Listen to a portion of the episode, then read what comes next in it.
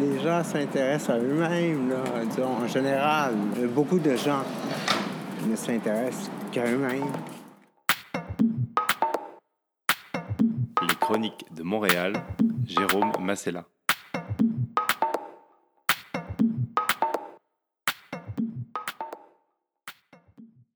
Je suis montréalais de naissance. Euh, j'ai vécu 0 euh, à 6 ans dans le quartier Rosemont à Montréal. Par la suite, euh, la famille s'est établie, la famille, mes parents et mon frère à Laval, qui est au nord de, juste au nord de Montréal. Et j'ai vécu là jusqu'à l'âge de 25 ans. On vivait pas dans la richesse ni dans la pauvreté. On était, on était bien entouré, entouré d'amour et entouré de la famille étant timide, étant timide et réservé de nature, j'ai pas, j'ai peu exploré autre chose que mon milieu euh, immédiat. Euh, j'étais, euh, on peut dire l'expression, sous les jupes de ma mère.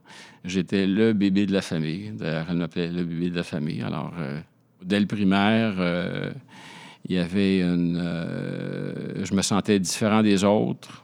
je regardais les, les garçons à l'époque avec des yeux, avec un regard différent de la majorité. Sauf que je n'avais pas identifié cette différence-là, je ne l'avais pas nommée. Et c'est pas un, sujet de discussion qui était. Euh, c'est pas quelque chose dont on discutait. Mais je savais qu'il y avait une différence. Au secondaire, j'étais dans un collège privé, pensionnaire, pendant deux ans.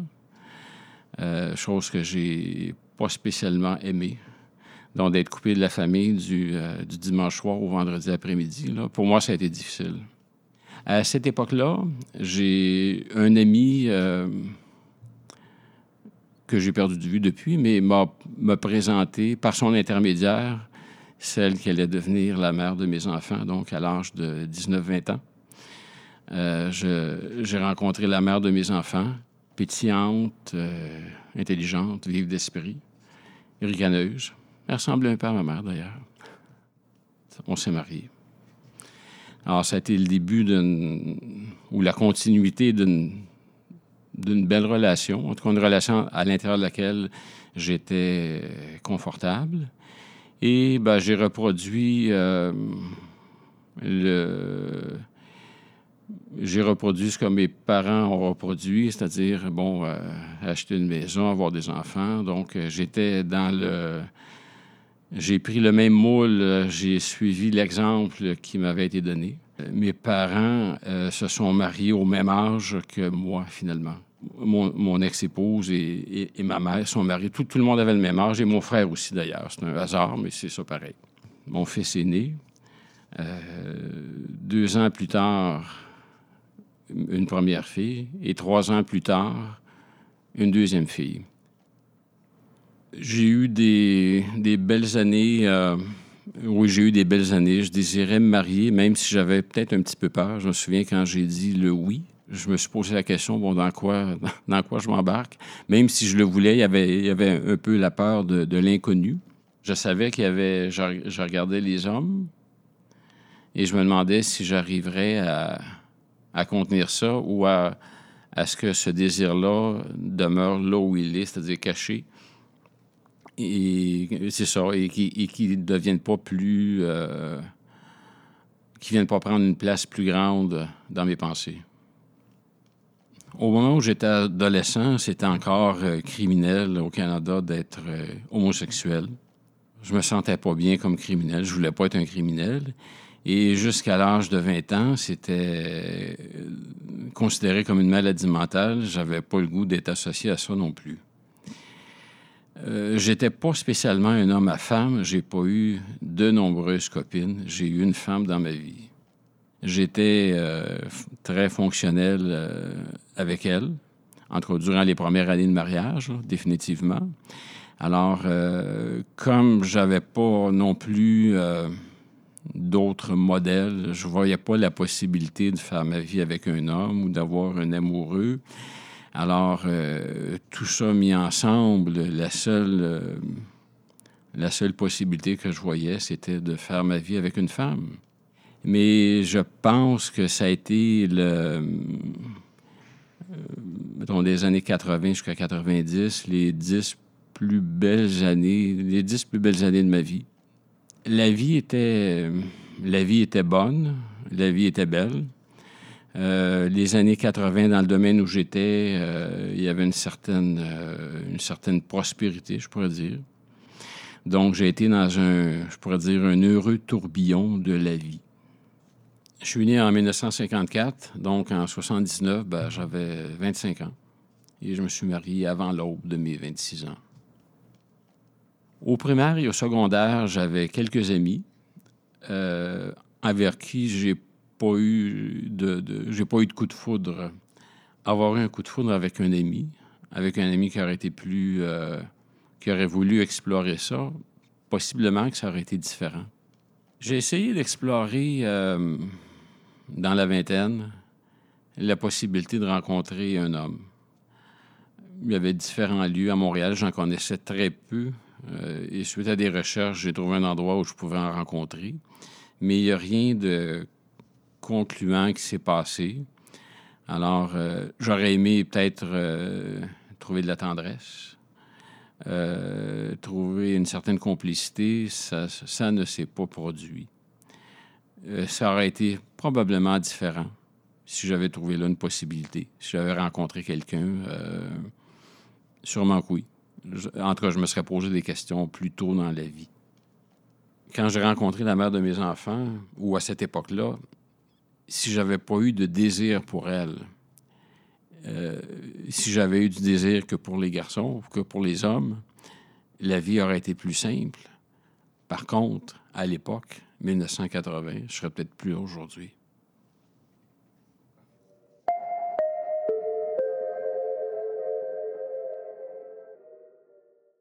L'année où j'ai eu mes 34 ans, il y a eu euh, deux événements. Le plus tragique, euh, le plus difficile, euh, le décès de ma mère qui avait 64 ans. Ça a été un choc difficile à absorber et à digérer. Le deuil a été, a été long à faire. Et ça a été, je pense, le début d'un questionnement à savoir que ce que j'avais fait avant l'avait en partie peut-être été pour plaire à ma mère.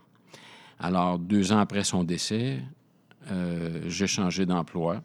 Ça a été le début d'une période euh, durant laquelle j'avais euh, un contrôle beaucoup plus grand de mon horaire et où je pouvais me libérer des plages horaires pour, faire ce que, j'avais envie. Le désir était toujours caché loin, mais remonté à la surface et ça a été le, début de, quelques rencontres. Euh, j'étais pas à l'aise de, fréquenter le village à l'époque. Alors, les rencontres se faisaient au début, surtout dans les, dans les saunas. beaucoup d'hommes mariés le fréquentaient à l'époque. C'est peut-être possiblement le cas encore aujourd'hui. Donc, il y a eu quelques rencontres à ce niveau-là. Et ce que je cherchais davantage, euh, c'était une complicité, de la tendresse, des caresses. Il y avait autre chose, mais le plus important, c'était ça. Il y a aussi des, rencontres qui se sont euh, produites suite à un réseau de rencontres téléphoniques à l'époque. Et il m'est arrivé de, rencontrer quelqu'un, un homme qui était comme moi, euh, marié et père de famille. Et il y a eu un coup de foudre. C'était en 96. Ça a été, euh, ça a été, on peut dire, vraiment foudroyant, là. De part et d'autre, euh, ça a été intense. Ça a été relativement court, environ deux mois. Et je me souviens qu'à l'époque, s'il m'avait dit, écoute, Gilles, je quitte ma femme, quitte la tienne, on s'en va ensemble, c'était tellement fort que je, me serais séparé à ce moment-là. Quand ça s'est terminé, ça a été, difficile. Je pouvais en parler à personne. J'avais pas de confident. Euh, il n'était pas question d'en parler à la mère de mes enfants ou à, quelqu'un de la parenté. Donc, euh, je gardais tout ça pour moi. À un moment donné, euh, un matin, la mère de mes enfants me dit Gilles, te parler durant ton sommeil. Qu'est-ce que j'ai dit? Je ne le sais pas. Je ne lui ai pas posé la question. Possiblement que j'appelais celui qui hantait, habitait mais, toutes mes pensées. Je le voyais dans ma soupe, je le voyais quand j'ouvrais mon laptop, je le voyais partout, et je pensais à lui de manière intense.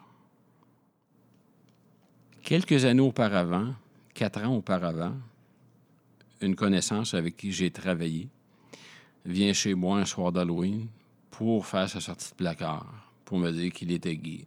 J'avais travaillé quelques années avec lui, je m'en doutais pas. Donc, il me parle de l'Association des Pères gays de Montréal. Alors, moi, j'ai bien, noté, bien noté ça. Et j'ai euh, participé à quelques rencontres, euh, donc au mois de, je dirais, euh, avril, mai, juin de, de 96.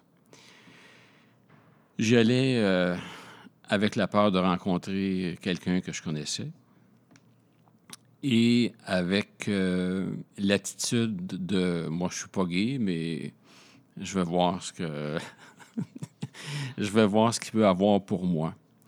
Et ce que j'ai vu c'était des gens qui des personnes qui étaient à l'aise avec ce qu'elles vivaient. J'ai entendu plusieurs témoignages et après quelques rencontres je me suis quand même dit ben malgré tout ça, là, c'est pas pour moi. Donc, j'ai arrêté d'aller à l'association, pensant que, que ma situation évoluerait pas vers ça. Sauf que c'était vraiment me, me, cacher de, la réalité qui était vraiment la mienne. Alors, l'Association des Pères gays euh, a été fondée environ 35 ans. Euh, le but est de soutenir ceux qui sont en questionnement ou en cheminement. Euh, ce n'est pas de dire aux, pères gays quoi faire, ce n'est pas leur dire de faire leur sortie de placard ou de se séparer, mais de, par les témoignages, par les accompagnements qu'on peut faire, de leur euh, montrer que c'est possible de le vivre et que beaucoup de personnes sont dans la même situation. Alors, au lieu de se penser unique à vivre ça, leur faire réaliser qu'il y en a des dizaines, des centaines, des milliers, des millions, qu'il y en a partout, euh, de tous les groupes d'âge, dans tous les pays, et il y en a eu sûrement de, tous les temps aussi. À l'époque où je m'en suis occupé, euh, j'animais des rencontres, j'étais président de l'association. On se rencontrait toutes les semaines et en moyenne, en tout cas une année en particulier, on avait 33 participants chaque semaine on répondait à un besoin. Internet n'était pas, était pas présent à l'époque. Les gens avaient besoin de se rencontrer. Me souvenant comment ça avait été difficile de me rendre à, ces rencontres-là, euh, je peux dire que beaucoup de personnes, euh, beaucoup de pères se prenaient à deux, trois reprises avant d'oser euh, se rendre à l'association. Le local où on se rencontrait, c'était au deuxième étage d'une ancienne école. Alors moi, j'étais à la porte et je leur disais, bon, ben, je vais t'accompagner jusqu'en haut. Puis au milieu des marches, je, leur demandais comment tu te sens. Et tout le monde, et la majorité trouvait ça difficile. Alors je les accompagnais tout le long jusqu'en haut. Je ne voulais pas qu'ils retournent.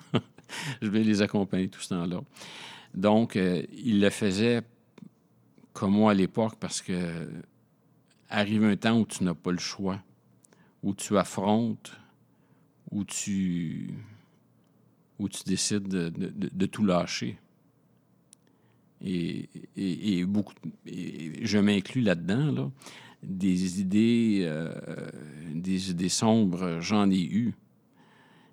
Et, et je suis pas le seul.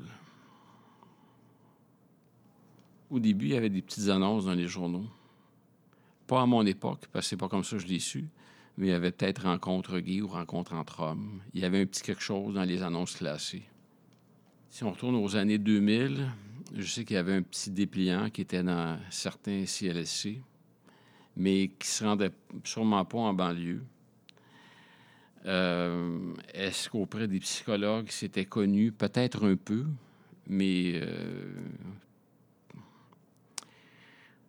peut-être les gens venaient faire un tour dans le village puis voyaient une, référence. Euh, c'était pas évident. Je pense que rendu là, la majorité, bon, venait chercher un support, mais beaucoup avaient pris la décision d'aller vers autre chose, ou beaucoup de ces personnes-là venaient de se séparer ou étaient sur le point de se séparer. Euh, c'était euh, la majorité des gens qui s'y présentaient, c'était pour ça, et d'autres qui n'étaient pas pères, mais qui étaient gays, qui désiraient avoir la compagnie des pères gays. Il y a 20 ans, j'ai été interviewé par un journaliste du journal Métro. Et à l'époque, je lui ai déclaré, euh, je pense que dans 20 ans, l'association aura plus raison d'être, il n'y en aura plus de pères gays. Mais c'est faux. J'en rencontre encore, on en accompagne. Alors récemment, j'en ai rencontré trois, dont les âges varient entre 39 et 39 et 48, avec un, deux ou trois enfants. Et malgré le fait que ce soit plus facile pour eux, je pense, de se séparer, de faire leur sortie de placard, il en demeure pas moins qui font aujourd'hui ce que j'ai fait il y a 20 ans et je pensais que ça n'existerait plus.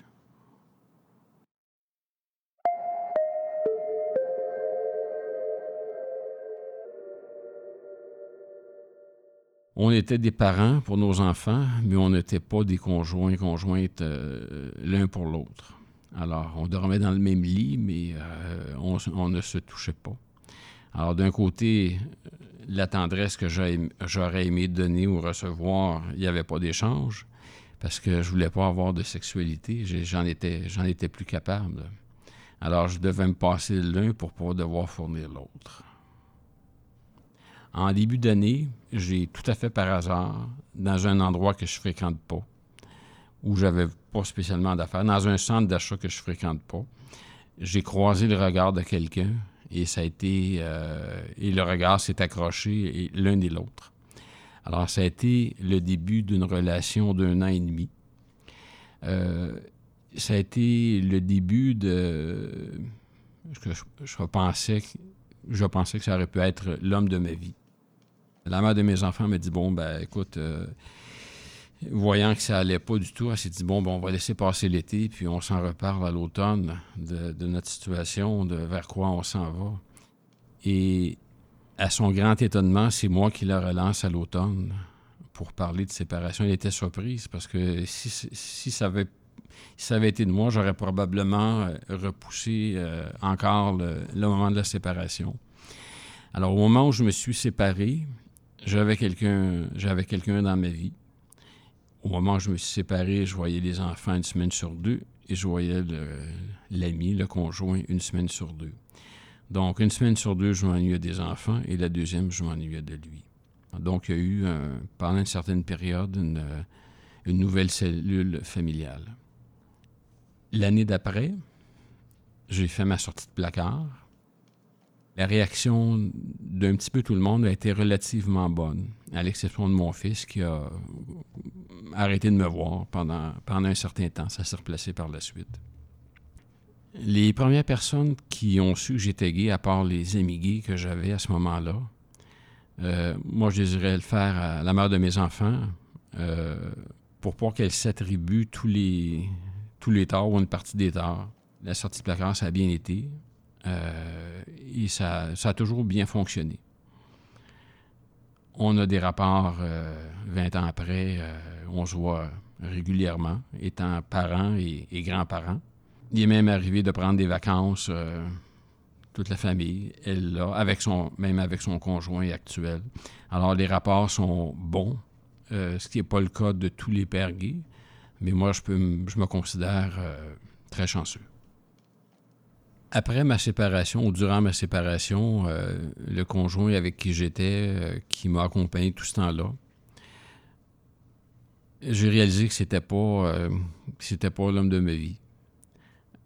Malgré le fait, euh, ou peut-être à cause du fait que ça a été un coup de foudre, et le, peu d'expérience que, j'avais des relations amoureuses quand même, ça a été une rupture difficile. C'était la deuxième en, peu de temps. Ça a été, euh, dans une courte période, euh, le déménagement. Ça a été au, niveau du travail aussi, euh, tout ça assez difficile. Alors, mon corps, mon corps a réagi à tous ces, ces événements-là, à tous ces stress. Et je me suis tapé une belle dépression majeure.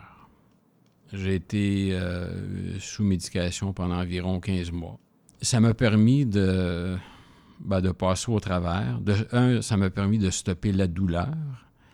Euh, au moment du début de la dépression, je dormais 4 à 5 heures par jour.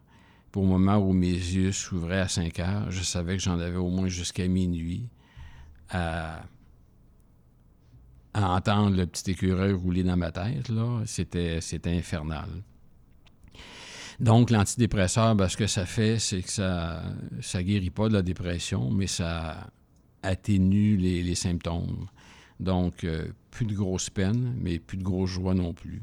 Ça met les émotions à zéro, mais ça évite, je pense, de sans médication, je pense que, je ne serais pas là aujourd'hui. Alors, depuis les années 2000, euh, de plus en plus, je suis un gay euh, affirmé. Je peux dire que j'ai jamais été aussi bien que, que maintenant dans mon affirmation, dans mon, dans mon bien-être. C'est possible en, 2020 d'être père, d'être gay, d'être heureux, d'être épanoui et de demeurer pour nos enfants, pour notre famille, un modèle. À la sortie de placard, euh, mon fils a refusé de me voir on se voyait quelques fois dans les rencontres euh, familiales, mais de loin, puis c'était toujours très froid. Euh, durant tout ce temps-là, je suis demeuré disponible et éventuellement, les choses se sont replacées.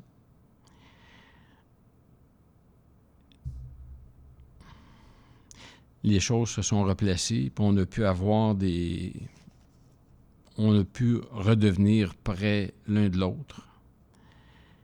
Et j'ai pu le soutenir dans, dans les événements que lui vivait. Il est demeuré quand même accueillant, euh, je dirais, à, la différence. Alors, il ne faut pas perdre espoir. J'ai essayé de faire des, au fil des années des, rencontres euh, par malchance ou par euh, j'ai pas rencontré quelqu'un qui était disponible au moment où je l'étais. Et à certains moments, j'ai rencontré des personnes qui n'étaient pas aussi à l'aise avec leur homosexualité. Ça peut, même si je me considère pas comme spécialement exubérant ou faire partie d'une minorité identifiable, visible, mais pour certains, euh, ça peut être difficile de fréquenter quelqu'un qui est à l'aise avec, avec ce qu'il vit. Au début, ben, c'était j'étais peut-être à l'inverse de ça. Je fréquentais des gens qui étaient peut-être plus euh, mieux, mieux avec ce qu'ils vivaient.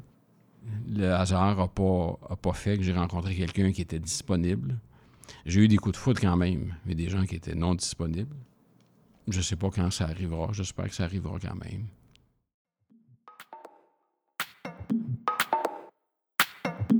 Chronique de Montréal, Jérôme Massella.